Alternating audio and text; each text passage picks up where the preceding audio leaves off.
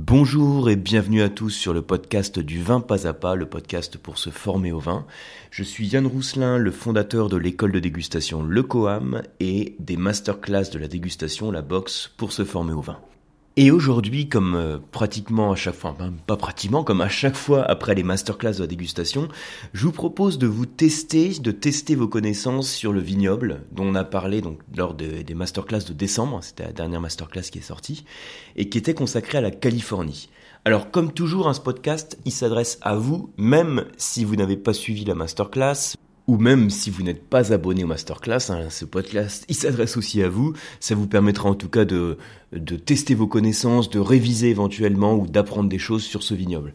Alors, ce que je vous propose, comme toujours, c'est en quelques questions ouvertes euh, de revoir quelques éléments clés sur le vignoble de Californie, un petit peu sur, euh, on va parler de quoi, de législation, de climat. Ça vous permettra, j'espère, de vous aider à mieux assimiler. Alors c'est parti. La première question que je vous pose sur, le, sur la Californie, c'est Parlons législation. Alors le, texte des questions, je vous le mets en fait dans l'article de blog sur le vin pas à pas qui accompagne ce podcast.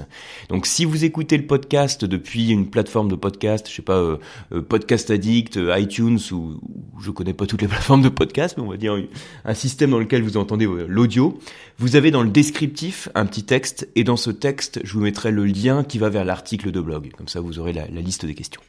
Bien alors, première question. Parlons législation. Sur quoi repose la classification des vins californiens?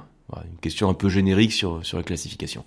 Alors, la réponse qu'on attend avec ce type de question, sur quoi repose la classification des vins californiens, Là, je pense, à hein, la réponse à laquelle je pensais au moment où j'écris la question, c'était la classification sur un système euh, d'IG, donc indication géographique. IG, c'est pour les lettres, les deux lettres, hein, indication géographique. Vous savez que tous les vins, on peut les classer en fonction de leur localisation.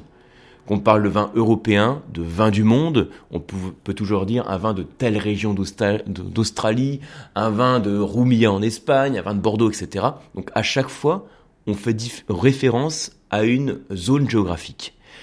Aux États-Unis, en Californie, la notion d'IG, c'est ce qu'on appelle les AVA, AVA, comme American Viticultural Area, comme les aires, euh, les aires viticoles en fait. Alors ce qu'il faut savoir, c'est que ces AVA, c'est quand même un petit peu différent de la notion d'appellation qu'on connaît, parce que l'AVA, en fait, ça désigne simplement la zone géographique.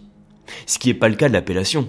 Parce que si j'ai une appellation, si j'ai une appellation par exemple Sancerre, ça désigne pas seulement la zone géographique, et j'ai aussi tout un cahier des charges à respecter pour avoir, le droit en fait de mettre l'appellation Sancerre. Euh, si je veux l'appellation Saint-Julien, j'ai tout un cahier des charges à respecter. À chaque fois qu'on veut une appellation, il y a un cahier des charges. Et ces cahiers des charges, en fait, il va imposer des contraintes en termes de viticulture, donc sur le, choix des cépages, sur les rendements, en termes de vinification, éventuellement en termes d'élevage. Il va imposer ou non euh, d'élever les vins en fût, par exemple. Et donc, on a un certain nombre de contraintes qui vont permettre de, mettre en avant le l'IG. En Californie, l'AVA, c'est la zone géographique seule. Donc ça veut dire que euh, il faut en plus que le, euh, le raisin provienne en grande majorité de cette zone géographique. Mais c'est pas toujours le cas. Hein. très précisément, il faut qu'il provienne à euh, au moins 85% de cette AVA. Donc c'est quand même quelque chose qui est, pour retenir un mot-clé, qui est beaucoup plus souple que le système d'appellation qu'on a chez nous. Alors une petite précision aussi pour être plus précis sur la notion d'AVA, c'est quelque chose qui est relativement récent, hein. ça date des années 80, de 1980 même précisément, euh, et on peut, on n'est pas obligé en fait de recourir à chaque fois à l'AVA, on peut aussi avoir un nom plus générique pour désigner le vin. On peut mettre le nom de l'État, le nom d'un comté par exemple. C'est la, la classification qu'on avait avant euh, l'existence des AVA, et maintenant on peut, le producteur peut choisir de mettre l'AVA ou pas. C'est un petit peu comme euh, quand on a un producteur de vin qui, en France, hein, qui va choisir de déclasser son vin pour ne pas avoir le droit à la mention d'appellation, mais pour avoir plus de souplesse euh, dans, les, dans la viticulture, dans la vinification, dans l'élevage de son vin. Donc là, c'est un petit peu le même principe. Donc voilà, ça c'était pour la première question, la notion d'AVA. Ensuite, deuxième question, donc on parle du climat. Définissez en quelques mots le climat californien. Donc voilà une question super générique. Hein, donc au moment où je l'ai faite, je pense que c'était dire le climat méditerranéen.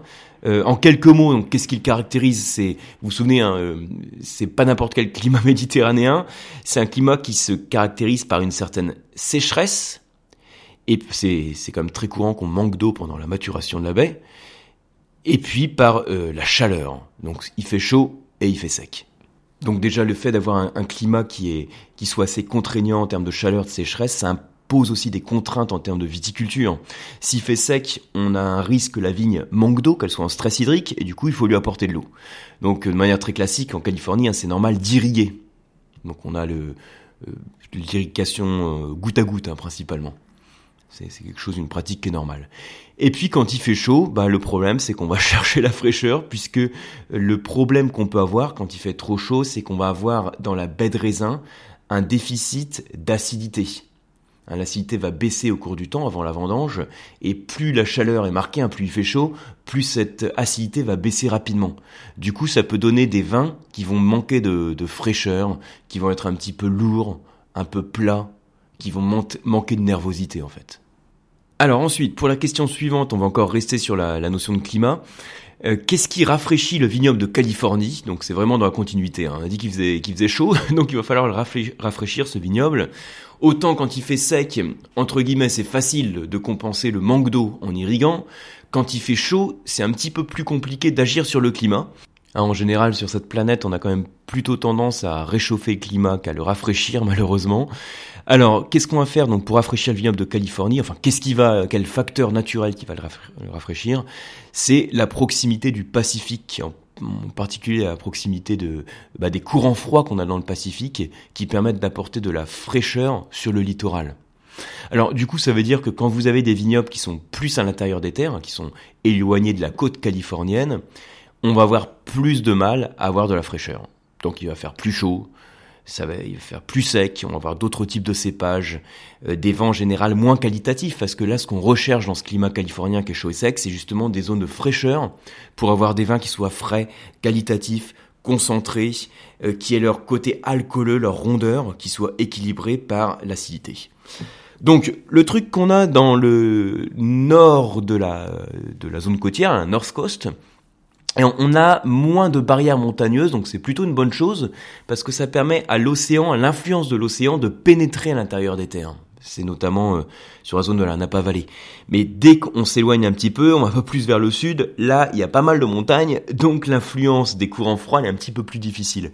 Alors je sais pas si vous vous souvenez, dans la masterclass, je vous avais parlé quand même que c'était pas euh, euh, aussi basique, hein, c'est-à-dire qu'au sein de la montagne, on a des vallées, on a ce qu'on appelle en fait des, euh, des ouvertures qu'on appelle des brèches. Et au sein des brèches, on va avoir l'air froid qui vient du Pacifique qui va pouvoir pénétrer et venir sur certains vignobles californiens. Donc ça c'est le, truc à retenir aussi, c'est l'intérêt euh, des courants froids du Pacifique et la manière dont ces courants froids peuvent interagir avec le vignoble et apporter un petit peu de fraîcheur dans les vins. Alors ensuite on passe à la question suivante qui est l'avant-dernière question, la quatrième question. Quel est le cépage le plus planté en Californie et je vous avais rajouté aussi, citer aussi un cépage rouge typiquement californien. Donc c'est une question pour mettre sur la piste que c'est pas le même cépage qu'il faut, qu'il faut citer là. Entre le cépage le plus planté, c'est pas forcément celui auquel on pense euh, spontanément quand on parle des, vignobles de Californie. Alors déjà, c'est du rouge hein, qu'on fait en majorité en Californie, vous l'avez compris, hein, puis il fait chaud et sec, en général, ce sont des vignobles à vin rouge.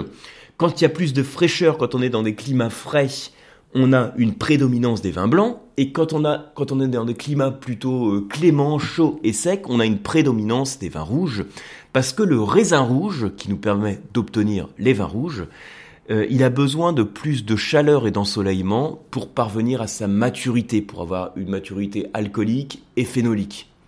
Donc quand on regarde la carte du monde, les zones les plus chaudes, ce sont des zones à vin rouge, et les zones les plus fraîches, ce sont des zones à vin blanc. Pour faire très simple, mais bon, c'est quand même un, bon repère.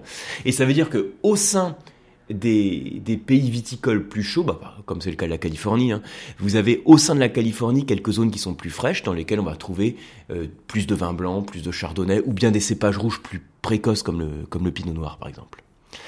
Donc, je reviens à la question. Le cépage le plus planté en Californie, c'est le Cabernet Sauvignon, hein, qu'on retrouve dans beaucoup de vignobles, en particulier donc sa région de prédilection en France, on l'associe au Bordelais. et en particulier à la rive gauche de Bordeaux.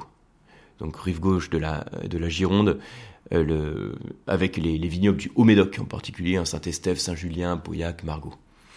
Et puis un cépage rouge typiquement californien, donc là la réponse qu'on attend c'est le Zinfandel. Donc le Zinfandel, on avait eu l'occasion de le déguster dans, dans la masterclass. Alors faut savoir qu'on fait un peu tout type de vin avec le Zinfandel. Hein. On fait euh, des vins, on va dire, d'entrée de gamme, un peu basiques, un peu dilués, on va dire, mais aussi des vins très concentrés, avec du caractère, des tanins soyeux, de la concentration, des arômes de fruits noirs, d'épices, euh, sur lesquels on pratique dans ce cas-là régulièrement des élevages en fût de chêne et qui lui donnent une bonne capacité de garde. Donc on fait un petit peu de tout, hein. on fait du, puissant au plus léger, on va dire, du vin de garde comme au vin euh, euh, à boire dans sa jeunesse. Toujours concernant le Zimfandel, hein, je vous avais parlé aussi que des analyses génétiques nous montrent que ce serait un cousin de ce cépage qu'on retrouve dans les Pouilles, donc en Italie du Sud, qui est le Primitivo, que vous connaissez peut-être, hein, que vous avez peut-être eu l'occasion de déguster. Donc on considère qu'il a été très probablement implanté par euh, les immigrants italiens hein, qui étaient venus en, en, nombre à la fin du 19e siècle.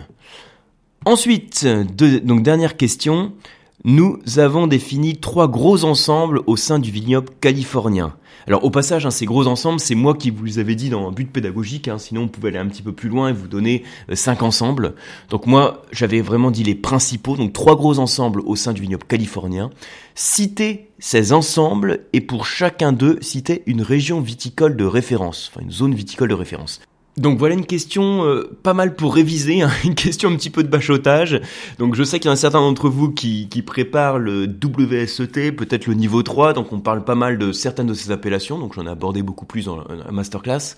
Mais voilà, donc là c'est... Euh, euh, ça permettra de voir si vous vous en souvenez de certaines.